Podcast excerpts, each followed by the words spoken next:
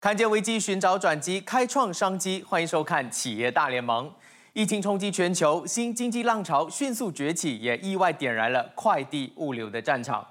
电子商务的时效性呢，带来更加高频率和更小规模的订单。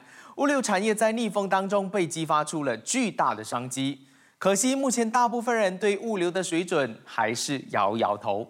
有调查发现，大马快递物流的服务平均送达时间是五十个小时，需要超过两天的时间才能够把货物送到你的手中。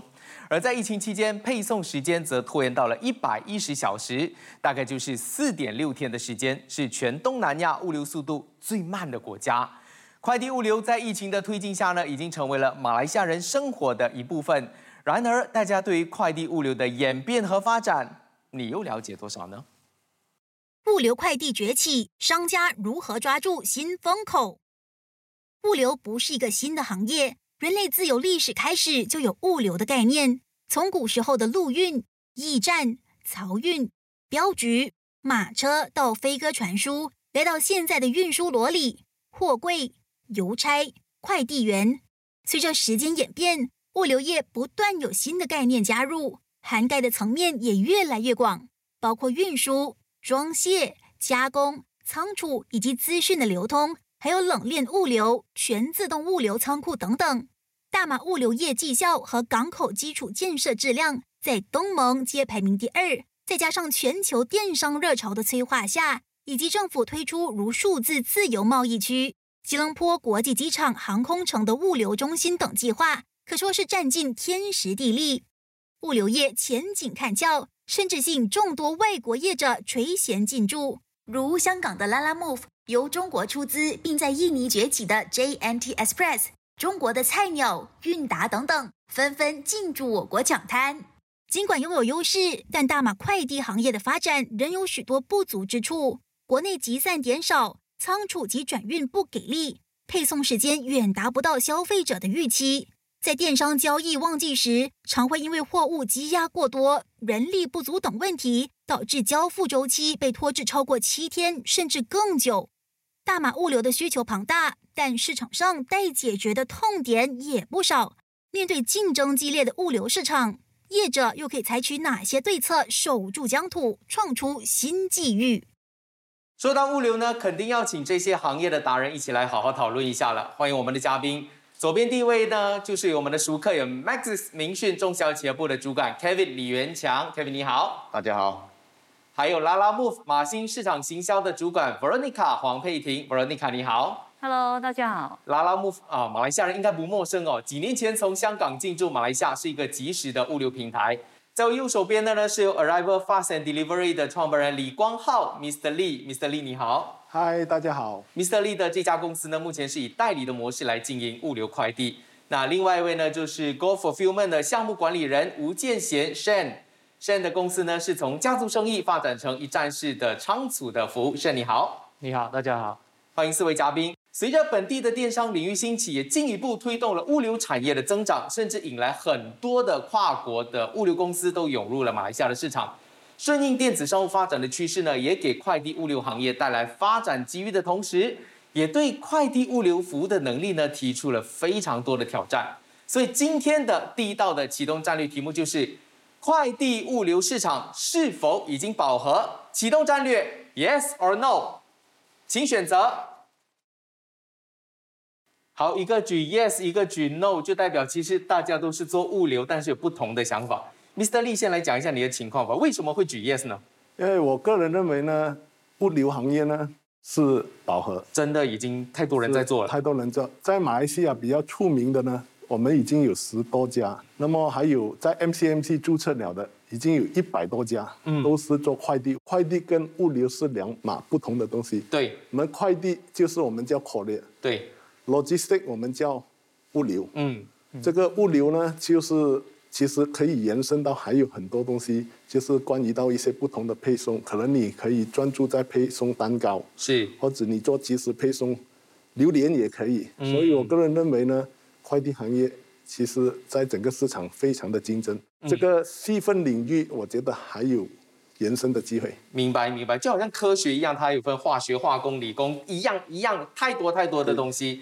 但是 Shen 你是举 no 的，对，我觉得其实，在马来西亚很多中小型企业可能对物流这一块的这一个管理可能还没有到很精准。然后就是我觉得那一个门槛其实还蛮高，对，你要 set up 自己的仓库、你的 warehouse、你的 system 跟你的人，我觉得在这里管理的费用或者管理的经验需要的太多。而中小型企业他们开始在数码化的时候，可能会需要到这些比较专业的人员去帮他去管理。嗯，然后第二就是那个伸缩性，我觉得在马来西亚的这个 e-commerce 来说，有很多这些生意都是跑 campaign base，是我们说的双十、双十一、双十二。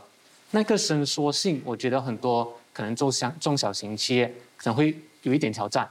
就你每天你是做一百张、两百张单，当 campaign 一来，你要做一千，你要做两千，翻倍。对，那一个伸缩性真的是有一点挑战。所以我觉得还没有饱和，是因为我们还可以 provide 一些这样子的 value，嗯，来来帮这些中小型企业。那 Kevin，你又怎么看待马来西亚物流产业的整个潜力呢？为什么物流产业在这两年会蓬勃那么快？都是因为电商的推动，对不对？其实电商有两种，是第一个是大卖场，好像 Shopee、Lazada，这两个 marketplace 就是在推。如果说以物流来看的话，这些大卖场会开始推那个 demand。对你如果以大卖场的那个物流的层面来看，其实我会觉得他们做的都蛮不错的。就是说你的顾客的经验，你买了什么货？他那个串联的那个服务其实已经到位了。如果说刚才回到刚才问题，我觉得市场还很大。我们见到了很多中小型企业，他们可能第一步上是上 Lazada、Shopee。我们开始看到很多的公公司，就是当他这个大卖场开始觉得哎不错，我的东西可以做，他们很多都要到外面自建本身的一个平台。以那个角度，其实那边的物流的整个。串通串联其实还不是很完善，嗯，就是通常我们会看到顾客说，哎，我建了 e-commerce，我那个 point of sales 都有了，但是物流那一块，就是顾客的经验还是你给不到像 Lazada 那种经验，就是我在同一个平台，我要看到我现在买了还了钱，我的货品被 pick up，嗯，到了哪一点，甚至有个地图跟我说，对，这个已经。从怡保去到了哪里？到吉隆坡。如果说这个市场饱和是因为竞争者多，对不对？但是如果所有的物流公司都往那个消费者的那个 expectation 方面去看，其实还有蛮大的空间去竞争。看起来真的马来西亚还有很大的成长的空间。其实我相信这也是拉拉木要进来马来西亚的原因，因为看到太多市场太大。那拉拉木是从二零一八引进来啊马来西亚，首先是在巴生谷。然后之后，其实今年四月的时候都 expand 去比那还有酒后，因为我们看到其实市场就很大，其实还有很多方面是还没有被 fulfill。譬如说，现在嗯电商越来越多嘛，但是不是每个人都要请自己的车队，因为是很贵。所以我们除了是有 normal 的那个消费者之外呢，我们也是有 fulfill 很大部分的 SME 考验，其实是非常非常多元化。当你们的服务推出市场的时候，其实市场给你们怎么样的反应？因为以前要找人配送，就是即时物流的这一块是没有的。但是你们进入市场过后，市场给的反应是怎么样的？啊，但当然一进来的时候，因为其实还蛮新嘛，因为二零一八进来，如果是你是说 marketing 还是 branding，嗯，就马来西亚还不是很广。但是呃，随着就是陆陆续续我们做更多的 marketing，越来越多人接受，嗯，然后他们也是觉得说，哎，那很方便。那我不需要提前，好像说，可能我要提前一两天就去呃 book 那个 driver。所以我知道还有一个服务是送汽车的那种零件的。啊，对对，其实是我们一个蛮大的客户，因为车汽车零件不能等嘛。譬如说你车是 break down 了，怎么办呢？嗯。所以就我们的那个客户通过我们的平台，把他们的那个零件送到给需要的客户。可能先从 Shen 来看吧，你怎么看待这几年？马来西亚物流的整个企业的改变呢？我觉得可能 before 这个疫情来说，那个进步的空间我们没有没有没有看到那个太大的需求让它去进步。嗯，那如果我今天有那么多的 orders，那么多的包裹，我就做那么多就好。可能在系统上面可能没有太多的这一个 analytic 的这一块东西。是，但我觉得这几年可能就在这一个疫情引导到那个爆发性的这个 growth 过后，我们看到其实很多这些快递的公司或者物流公司。都对数据化、嗯，数码化跟这一个系统化，这是非常非常重要。那刚才 Kevin 有讲到非常重要的东西，就是这个 transparency。我 as 一个客户，一直到这个 last mile，每一个环节，我我都要有很透明的，我要知道我的产品现在在哪里，它现在 life 的 progress。然后我要的是安心，我我当我看到这一个萝莉在那个 map 上面动的时候，我觉得很安心，因为我的话来这了，他真的有在做事，他有这个 excitement 的这个感觉我觉得多了一个层次感。我觉得这个非常非常重要。我看到这几年啊，我觉得可能这一个是最大的这个改变吧，就是以顾客为观点。对，明白，Mr. Lee，你自己本身是之前从中国学到物流的这一方面的技术，或者是他们的知识。中国我们都不用说了，从阿里巴巴还有马云这边身上，我们学到太多。原来物流电商是这么一回事，所以你看来，其实马来西亚在这一块有什么地方是还有待进步空间的？马来西亚其实最早那一批就是八十年代的那种传统做物流的，嗯那时候我们讲的就是 hardware，你需要司机买车、买厂房、开店。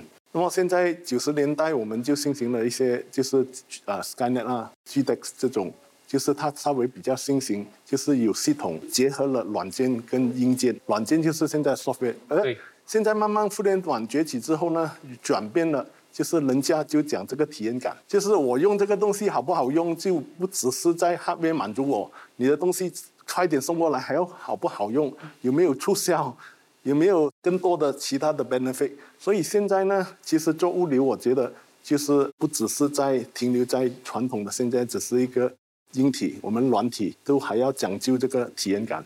嗯，就是我们更加要想，就是说有什么东西就是市场上他们需求的，别人不想做的，OK，然后不想做是因为很麻烦。麻烦就比如说，忽然间客户今天我要寄一个单给我爸爸的家里单给包，然后他打电话在吉隆坡，你啊你啊，我家里我们家的那个单给包了，你可以帮我定制一个。那他女儿就上网去搜索，哎，吉隆坡某某公司。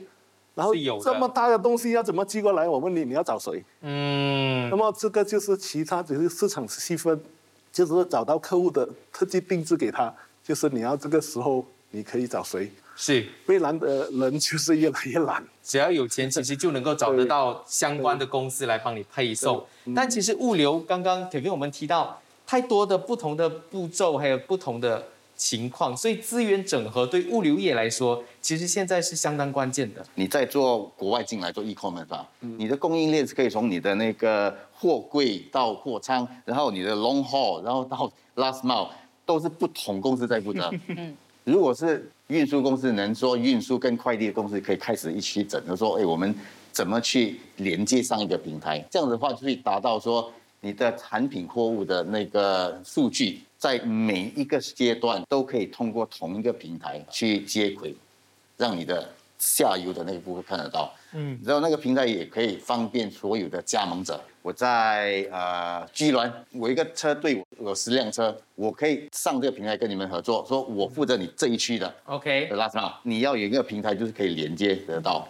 因为现在很多太多的那个运输或者快递，每一家都用的平台都不一样。对，它是很多这种地方性、地方性的小商家，所以现在应该把这些小商家看怎么样把它结合起来，对对对让他的团团队的力量更大了。所以其实这个是个机会，是很大的就是机会。小明刚才讲的，我非常认同。但未来就是肯定需要个平台，而且有了平台可以国际化。OK，马来西亚的产品可以卖到国外，然后国外也可以买进来。然后商家在外国，他需要物流也是可以通过平台式。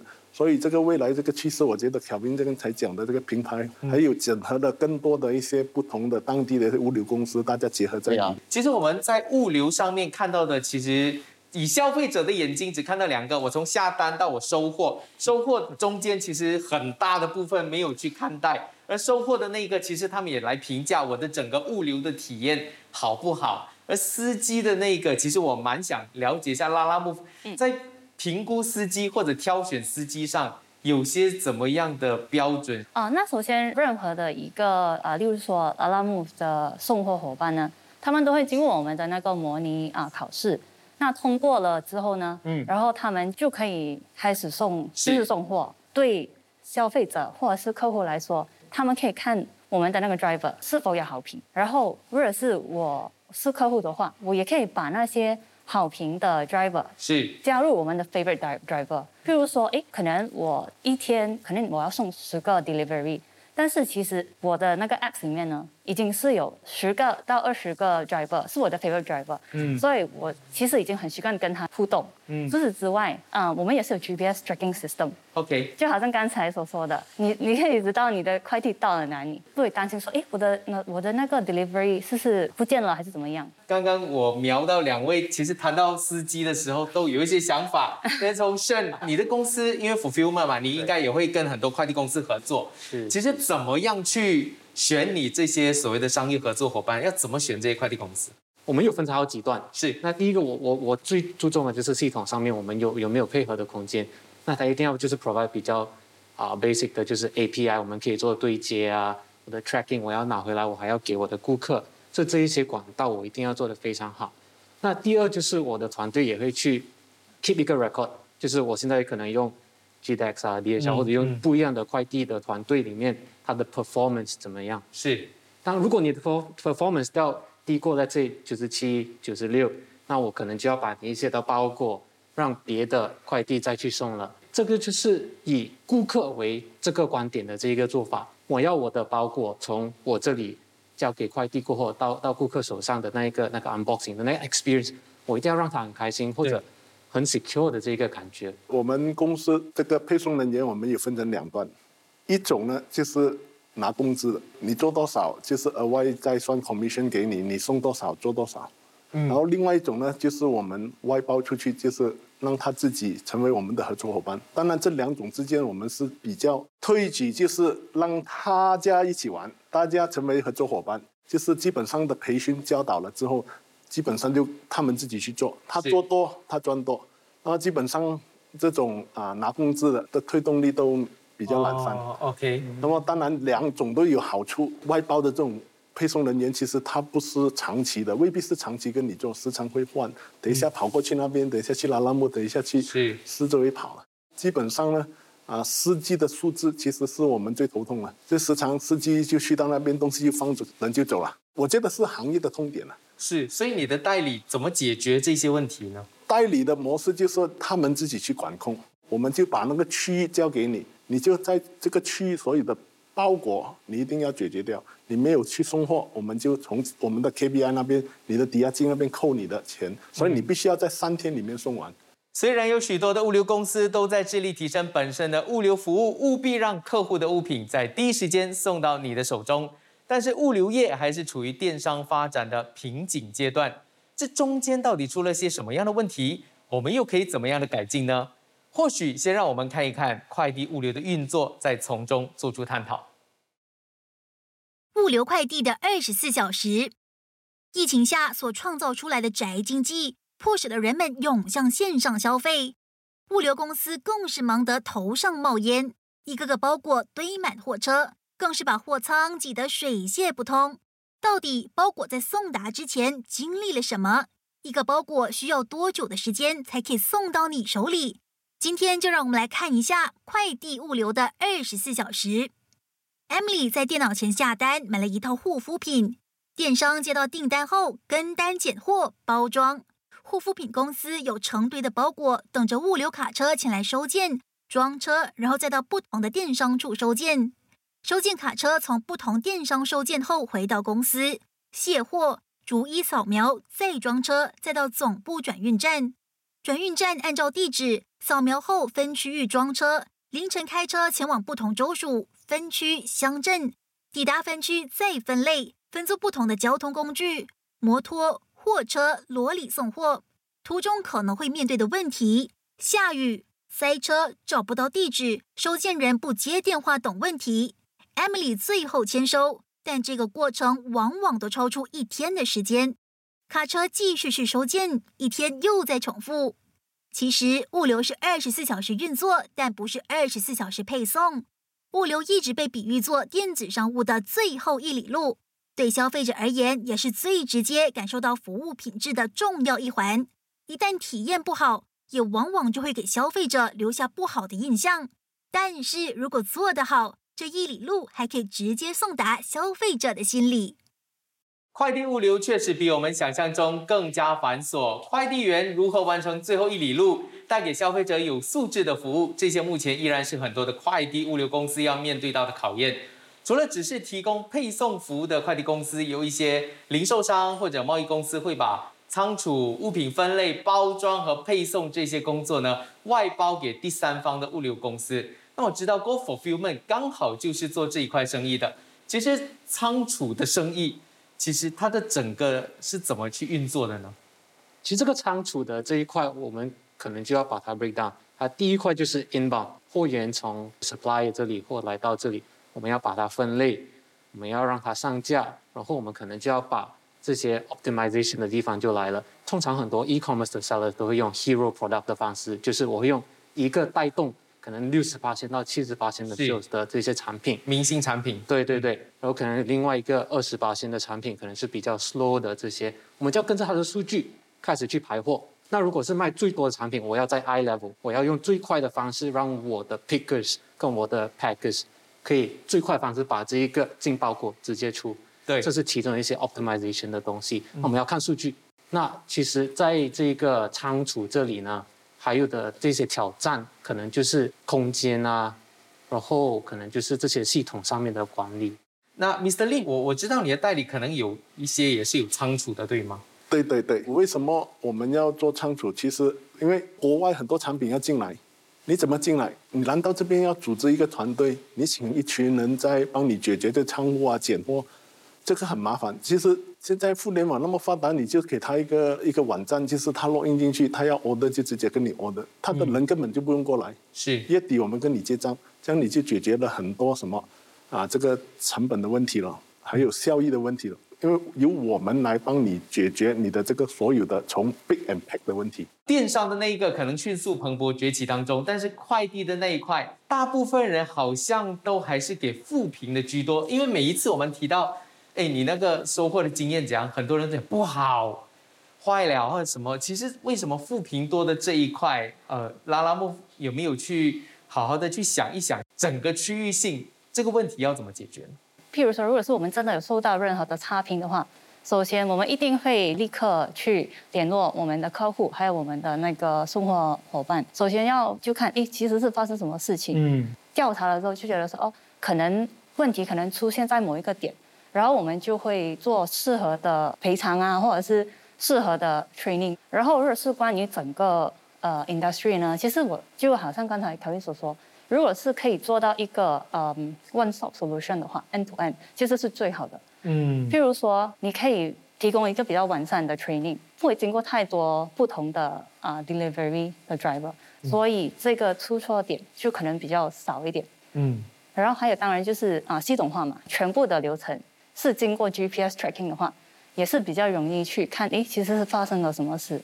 之前我们在其他的集数的时候有访问电商，他们都对像双十一、双十二这些大日子是很开心的。但是我好奇的是，对于物流业者来说，双十一、双十二这种，你的仓库可能会满到爆，你的系统可能会爆的那种情况，你们是怎么备战的？A 线，这是刚才我也说到，我们其中一个最大最大的挑战。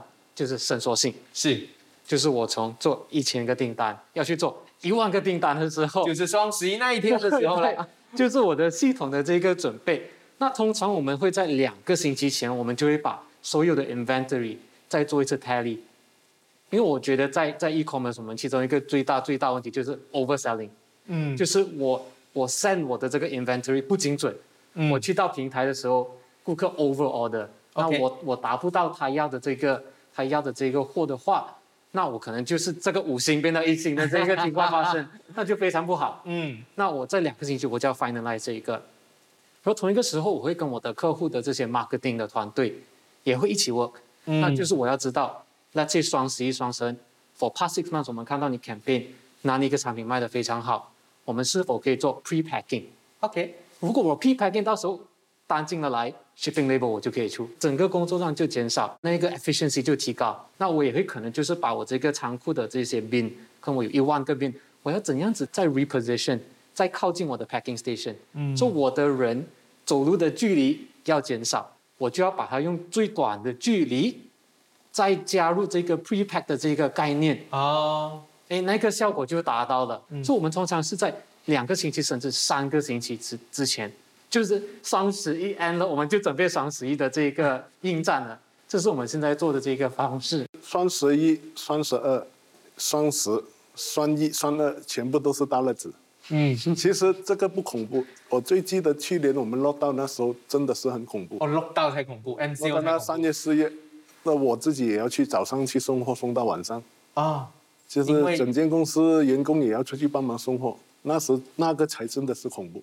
嗯然后到最后还关掉一个月的，呃，把两个星期，目的要 clear 掉仓库里面的货。可是最现在应该已经都知道了，因为我们一啊年多现在已经下来，对对，做好准备了，就知道大概是什么时候比较多单的话，我们提早就用回之前的那些司机，就叫他们来帮忙，这样子已经有准备好了，已经有经历过这个，其实还好。马来西亚人给这个快递物流的感觉就是从一星比较多，一星到三星。但 Kevin 要怎么从一星，我们要进步到五星呢？其实这个年代哦，要进步的方向都是应该靠数据。你说物流业吧，快快递，其实它是一个服务业，是人为的。嗯，你说过去三十年是怎么做来的？就是像人传人啊，人的那个运作方式，其实呃有很多那些不确定的因素，因为不是机器啊。好像说我运输，我开车，我可能开得快一点，我开得慢一点。我所谓大数据是所有的运输公司，不管是你是做呃 logistic，就是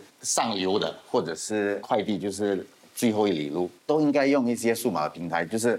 我举个例子，我们可以用很多 IOT 的那个物联网的那些 IOT 的那个科技，像明明讯有一个平台叫做 M Drive，是呃，我举个例子说怎么监控，就是说你的车队开路车，不管它又是货车、货柜或者汽车，或者到现在包括电单车，你能侦查到他开车的路程，他经过哪一条路程，嗯，速度，他有多少次是急刹车，哦，因为急刹车会对你的那个货物造成就是汤可能倒出来，对对或者什么东西还有甚至，到它的 idling time，就是我可能车的我就是开着车，但是我在那个地点我没移动超过嗯。两分钟。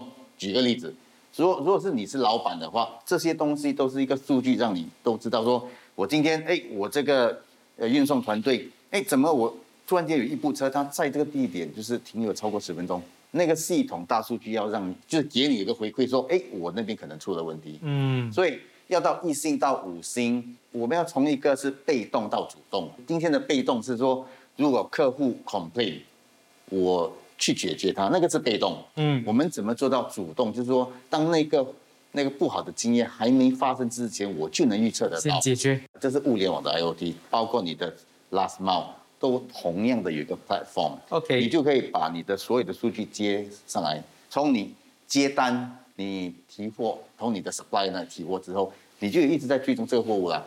所以那个很重要。如果是中小型企业在做运输或者快递方面，可能我的建议就是说，呃，有几样东西要考量了。第一就是他们的整个工作流程或者它整个据点的分布，它一定要有很好的网络的设备。嗯就是不管它的固定网络，就是公司的固定网络，或者是那移动网络，就是你的车队一定要有个稳定的那个网络，嗯这是第一。第二的话，我们看到蛮多的那个就是物流公司现在都开始想把它的那个整个作业程序，它整个作业系统搬到云上，因为你的那些数据现在是从多方面而来的，不是在你公司，不是在你的分行了。所以你需要用云端可以有效的处理这些大数据。如果是你把就是网络的铺盖做的比较有稳定，做的安全，然后把你的作业系统都开始去云端化，其实这个就是就基本的一个 foundation，嗯可以帮所有的物流公司，呃，能往这个比较数据化、比较信息化的那个方向去改进。嗯，就非常的简便，把所有的东西好像数据化，数据化让这个物流的管理当中呢是更加的有系统了。其实，在物流管理当中呢，快递运输和仓库管理是一样重要的。有效的管理运输配送，可以有效的降低成本，甚至提高配送的效率，还有客户的满意度。现在就让我们来一起看一看，如何让物流车队更具系统化。车队管理精益求精，用科技达至降低成本。成本控制一直都是企业生存之本，而车队的成本控制就是物流企业至关重要的生命线。然而，要如何监控车辆、驾驶员的管理工作，对从事油棕生意的德意有限公司来说，常常面对了许多车子和司机的棘手问题。那在管理车队方面有遇到什么问题吗？很多问题啊，有时有遇到车坏在路边，要找人去维修的时候，那个地点都不懂在哪里。然后也是有遇到偷油屎或者偷这个轮胎的问题，没有打这么多油，可是就 claim 这么多钱。在还没有数码化和定位系统的年代，管理者就无法得知货车的状况。如今得以使用明讯的 M Drive 网上车队管理方案，就可以让用户通过网络或手机 App 追踪车队的位置、驾驶模式及效率，大大提升对货车监控的透明度，还有服务的品质。这个是它的主页啦，然后这边我们可以看到每一台罗里在哪里。比如说这台，我就 click，我就可以看到这这台罗里是在这边。如果我要看它的 report 的话，就可以这边车是没有在跑，所以 speed 是零哦。这个是它的 mileage，这个是 battery 的那个 voltage。如果 battery 不够电了，我们就知道那个电箱已经不够电了。其实这个 M Drive 对我们最大的帮助就是，我们知道我们的卡车去到哪里。比如说那个地方都是一个黑区，很多。问题发生的，我们就可以把那个地方啊画一个圈子在系统里面。卡车经过那个地方的时候，我们就会收到信息说啊，你的卡车已经在这个地方，我们就会注意了。然后第二就是这个油史的管理，因为我们可以看到那个油桶里面有多少油，那个用油的那个 trend 啊，添了油过后，它的 graph 就是这样咯。我们可以看到它的油慢慢下，比如说它的油是。走走走，然后突然间这样直直下来的话，就代表这台罗里的油有问题。还有一个很重要的是这个 idling report 啦，就车没有跑，可是 engine 在 start 着了，就是会吃油的一个动作来的。因为他们在做工，然后又要里面冷气冷，所以他们就把 engine start 着，我们就可以知道他们一天 engine 啊 start 着多久了。说 idling time 我要看超过五分钟的，二十六分钟 engine 跑着，车没有跑，十四分钟，五十四分钟。M Drive 不仅可以监看司机的驾驶态度，并记录驾驶是否有超速或不当行为，还可提高公司的生产力。德意曾经使用其他供应商类似的服务，但在价格、技术和服务品质上却不尽理想。主要差别是价钱方面啦。之前那个系统我们用了好多年，可是唯一我们会转去 Android 的原因，就是因为它的价钱比之前那个系统便宜很多，然后功能也差不多一样。唯一一个我可以看得出的就是它的 server downtime，因为之前那个系统时常会发生 server down 的问题了。可是目前用了 Maxis 就。当然有一两次了，可是不是说很经常发生的一个问题了。这个也是我们转去用这个系统的一个原因，因为我们相信就是 Maxi 是一个大品牌，那个信心会比较好。得意透过科技的方式提升管理水平，不止减少了经济损失，也让货车能更准时抵达目的地。从节省而来的成本之后，又可投入在扩展车队的规模。得以透过科技的运用，让公司达到了更精益求精的管理素质，也加速了企业的拓展。眼看快递物流这一块大蛋糕呢，依然有很大的改善和发展的空间。很多的电商平台也开始发展自家的物流系统，行使平台的便利，用更优惠的价格来吸引电商合作。这是不是会构成快递物流公司的威胁呢？接下来要启动的战略题就是。电商平台自建物流系统，物流公司会没钱赚。启动战略，Yes or No，请选择。两个都说 No，但我可能也要解释一下，其实现在很多、蛮多的这些 marketplace 让电商就是主动先让他们的这些邮件是让他们自主的车队去送的。但是两位举 No 的意思就是，其实还有很多的东西。是那些大电商平台没有办法做到的，你自己还是可以拿来做的，Mr. Lee。好像我们之前我们看的，我们可以在里面选 GNT，我要选哪一个物流公司？那上两个礼拜，然后 Shopee 已经把这个下架了，对，然后不让你选择，总之你付了钱，我帮你安排，我自驾。所以这个话题其实我觉得，它只能够解决某一方面的配送。嗯，配送里面有那么多种，其实它没办法解决到完的。就它还是某一些，比如说你要送一些吃的东西，不懂大家知道，拉萨达也可以买水果、买猪肉、买蔬菜、新鲜，这些都他们做不到的，他还是要找拉拉姆，还是要找第三方。那比如说你要寄一些比较大的货，其实我们的客户也是在找我们去帮他解决这个大货、中货。那么它还是没办法整个市场去控制的完。其实呢，我其实也看到，其实 Shopee 跟 Lazada 自己也有做 fulfillment，嗯，就是像类似我们做的东西。那我们看到的就是有一些局限吧，就是他们 each other 做的这个 fulfillment 还是针对回自己的平台，它不能做 multi platform 的这个方式。而且现在的 players 都已经玩 multi store、multi platform，甚至开自己的 website、开自己的平台、自己的 POS 去做。他们做自己的会计、做自己的这个 fulfillment 的时候，我我看到 value，我真的有看到 value。嗯对我有什么好处？就是他他开始在 educate 这个 market，因为他有这个 positioning，他在 educate market，让更多中小型企业诶发觉诶，其实用 fulfillment 或者用一个 third party 外包商，我可以看到这样子的 value，就是我可能在 management of 我的 warehouse management，我的人的 management。是 intangible 的 cost，我都可以省下啊，甚至在时间，甚至这种 integration 的东西可以 automate，都看到非常非常好。嗯，那当他们 grow 到可能一个阶段过后，他不可能再把货放在两个 warehouse，就是 Shopee 的放 Shopee warehouse，Lazada、放 Lazada，他可能要找一个中央化的 warehouse，可能就可以找我们这样子的一些啊外包商，嗯，他就可以把全部 consolidate 在一起，所以你的 inventory 可能这些都比较精准，比较好去 manage。嗯所以我看到这个其实还有一些空间给我们这种玩家在这个 market 里面可以做。可能很多的那个中小企业会觉得，哎，这个所谓的电商平台就是是那两个平台，对对其实不是哦，其实这个叫大卖场。我看到趋势是有很多中小型企业，他们想做电商，他们第一次第一次入门是去这个平台。很多的中小型企业上了平台去开始卖的话，就觉得哎，这个平台有那个价钱压力。我卖这个东西价，同时有十个人跟我 卖同样的东西，价钱是价格战。是是，所以很多趋势是，而且这是未来的趋势哦。这个我觉得做物流的公司可以看，可以看好这个趋势，就是大卖场是一个平台，中小型企业上了这个平台卖的东西，觉得哎，这个我这个产品有得做，他们接下去的那一步就会开始去自建它本身的平台。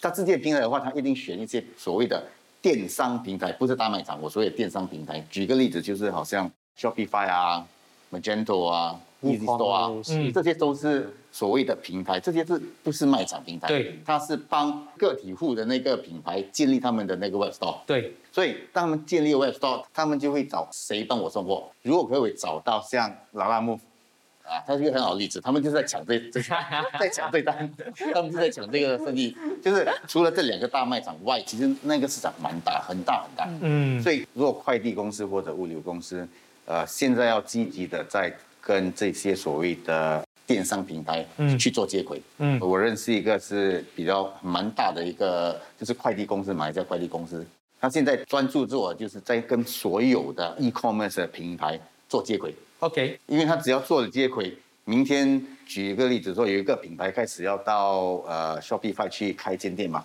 我能马上接到这两三家，加工拉加上拉拉木已经建好了，你不必去再建。嗯。其实电商不需要做选择，，OK，那个机会就是那个快递公司的，嗯，所以快递公司需要呃积极的在跟这些电商平台去做接轨。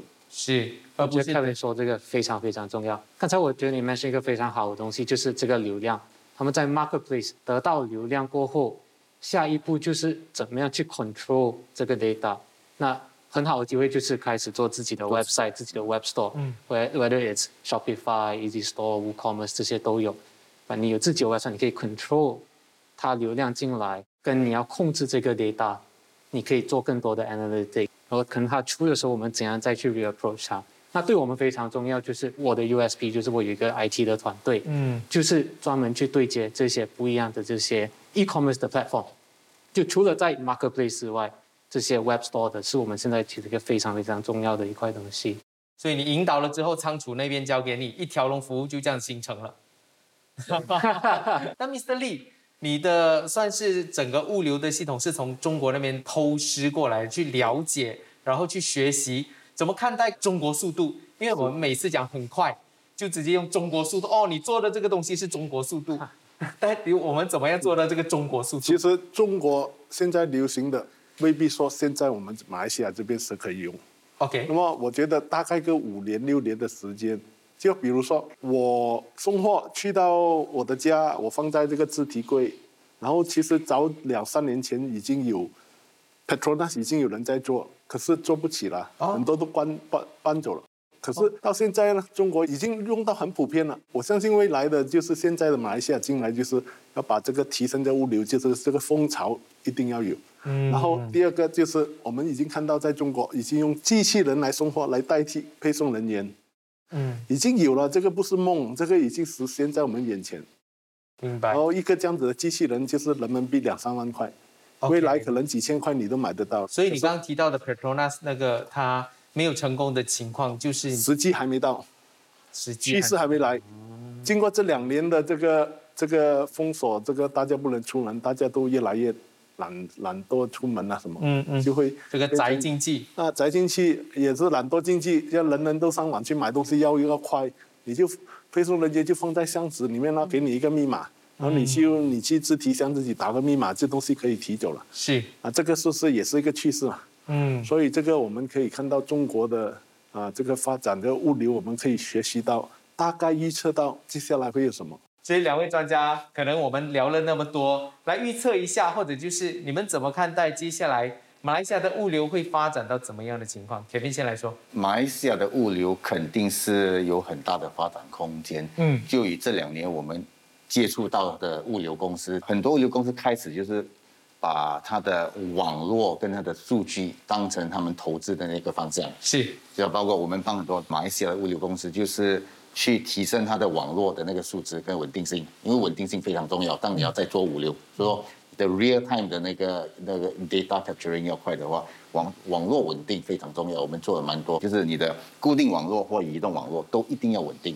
第二是你需要开始做你的数码化的那个数据的平台。如果没有的话，不一定要自建，就是说物流平台蛮多的，嗯，你可以市场上找一些物流平台，就是都已经建好，你可以就是利用那些物流平台，主要就是要把你的那个生意的那个操那那个运作，真正的是信息化跟数码化，嗯，然后物流的存在或物流的发展是继接下去的方向是真的是要依赖它的上流，上流就是电商，是。所以跟电商的那个接轨要用心去做，那边真的是会帮到所有的物流公司的未来的那个发展。是，那 Veronica，你又怎么看待马来西亚？你觉得物流会进步到哪一个阶段呢？因为马来西亚的物流还有很大的发展空空间，因为 e-commerce 越来越多，demand 也是越来越多啊。虽然那个 demand 多，其实那个 supply 是还没有 fulfill 复到 market 的 demand。所以我觉得，如果是有任何的企业家或 business owner 进闯这一个业的话，首先一定要知道我们现在 market 啊的 trend，还有我们 customer 的 trend，然后再 fill 那个 gap。例如说，好像刚才啊 Kevin 说，哎，现在可能那个 cold chain 是很 limited，这个是一个 opportunity。然后除此之外，啊，要 make sure 那个公司它啊很 flexible。像好像 Lalamove，我们有很广的车队，从 motor 到 van 到 cold truck。你可以 cater to 很多不同的客户，然后另外一点呢，就是啊，刚刚才我们所说的，虽然电商是越来越多，但是其实不是每个公司都可以有那个资金，那个车的 maintenance 其实是很高，因为对 SME 来说，那个 cash flow 是最重要。对。所以其实 logistics 是可以帮助到 e-commerce further 在发展。我觉得环环相扣，当我们电商发展起来的时候。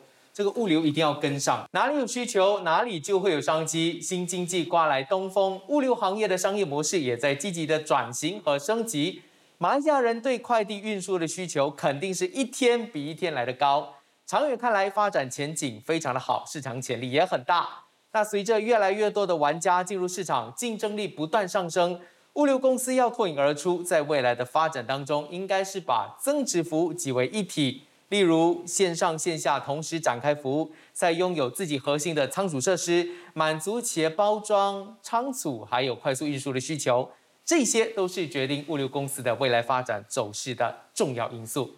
节目结束前要提醒你，明天晚上九点在热点的面子书平台会有更多的延伸讨论。你到时候如果有任何的相关企业问题，也可以在网上提问。那谢谢今天参与的所有的嘉宾，企业大联盟，我们下个星期同一时间启动战略。